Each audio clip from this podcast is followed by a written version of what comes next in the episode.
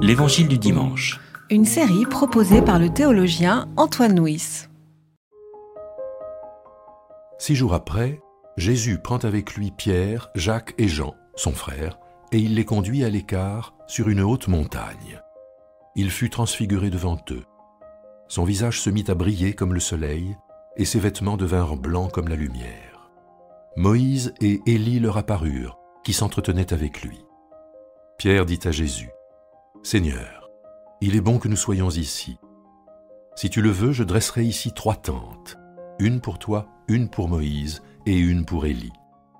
Comme il parlait encore, une nuée lumineuse les couvrit de son ombre, et une voix retentit de la nuée.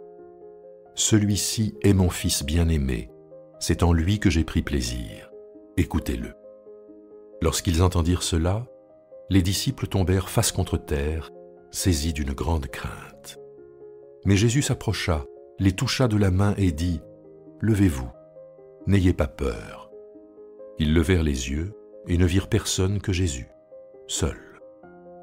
Comme ils descendaient de la montagne, Jésus leur donna cet ordre. Ne parlez à personne de cette vision jusqu'à ce que le Fils de l'homme se soit réveillé d'entre les morts.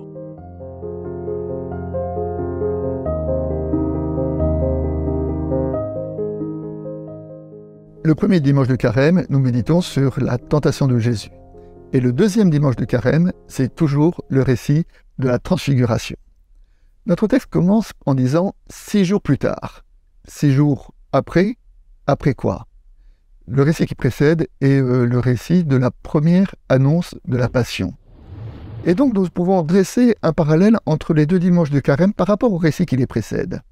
Le premier dimanche de carême, c'est baptême de Jésus et tentation au désert. Deuxième dimanche, annonce de la Passion, transfiguration. Ces deux textes font écho parce que à son baptême, Jésus a reçu une parole Celui-ci est mon fils bien-aimé. C'est la même parole qui est dite à la transfiguration. Donc ces deux couples sont, euh, sont associés pour euh, articuler à la fois Jésus, Jésus dans son humilité, dans son humilité dans le récit de la tentation et dans son humilité dans l'annonce de la passion, et Jésus dans sa gloire, dans sa gloire lors de son baptême et euh, dans sa gloire dans le récit de la transfiguration. Le récit de la transfiguration a lieu sur une montagne. Alors, la montagne, c'est un point élevé, et nous pouvons considérer ce récit comme étant effectivement un des points hauts de l'évangile. Mais pour l'entendre, on a, comme je viens de le lire, besoin de l'articuler avec le récit qui précède. Dans le récit qui précède, Jésus commence à s'adresser à ses disciples? Et leur dit Qui dites-vous que je suis? Pierre lui répond Tu es le Christ. Jésus lui dit Tu es Pierre, et sur cette pierre, je bâtirai mon église. Puis Jésus annonce sa passion. À ce moment-là, le texte nous dit que Pierre le rabroie en disant Non, Seigneur, cela ne t'arrivera pas.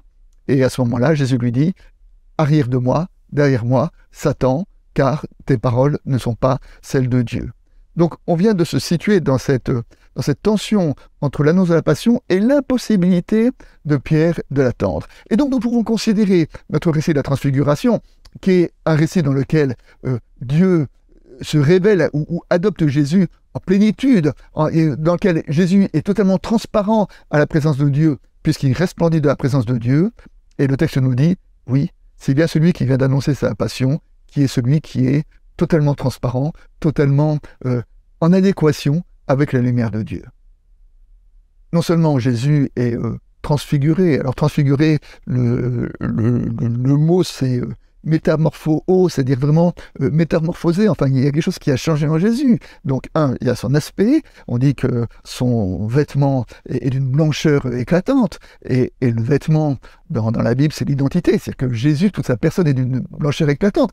Et en plus, là-dessus, s'ajoute la présence de Moïse et Élie, qui discutent avec lui, et une voix qui dit « Celui-ci est mon bien-aimé ». Donc, on peut dire que, Dieu met tout ce qu'il a en magasin pour, euh, essayer d'élever Jésus, justement pour convaincre euh, les disciples à ce moment-là que, que oui, celui qui vient d'annoncer sa passion, c'est bien lui qui est euh, totalement dans la lumière de Dieu.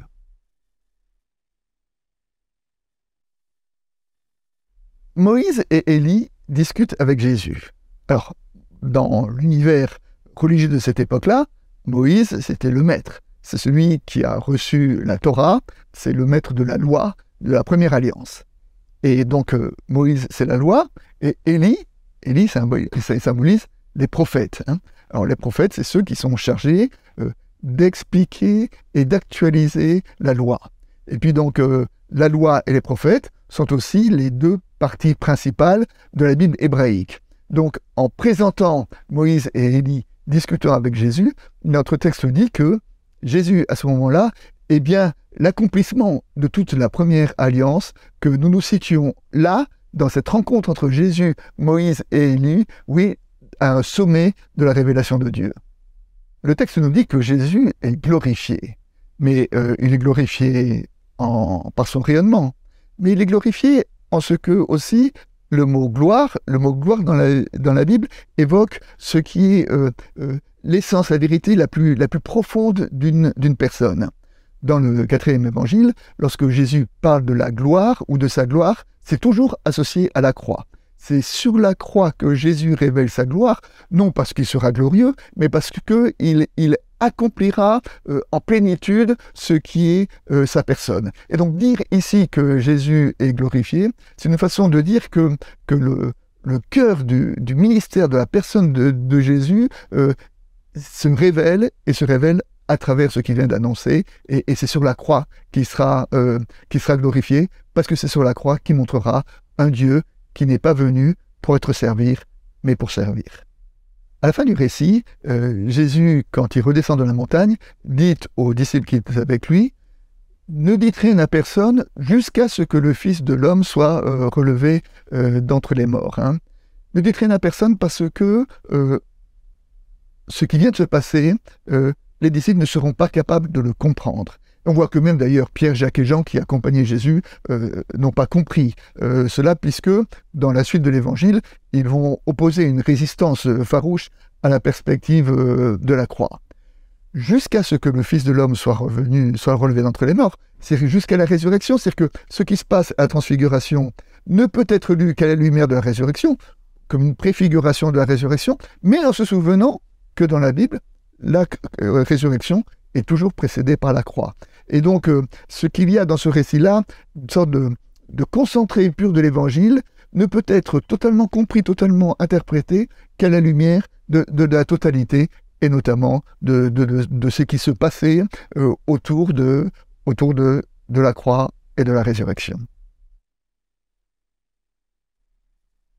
La transfiguration, donc, c'est cette confirmation de parce que Jésus a annoncé sa passion, alors il a été glorifié.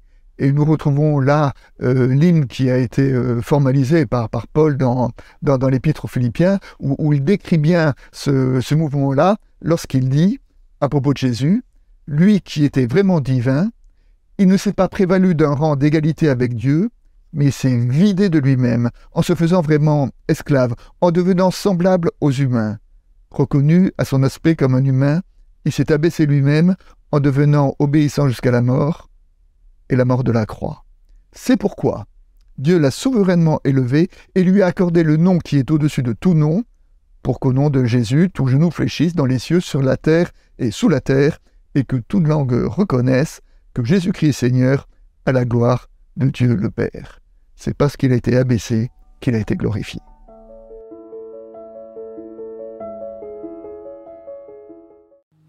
C'était l'Évangile du dimanche une série de regards protestants.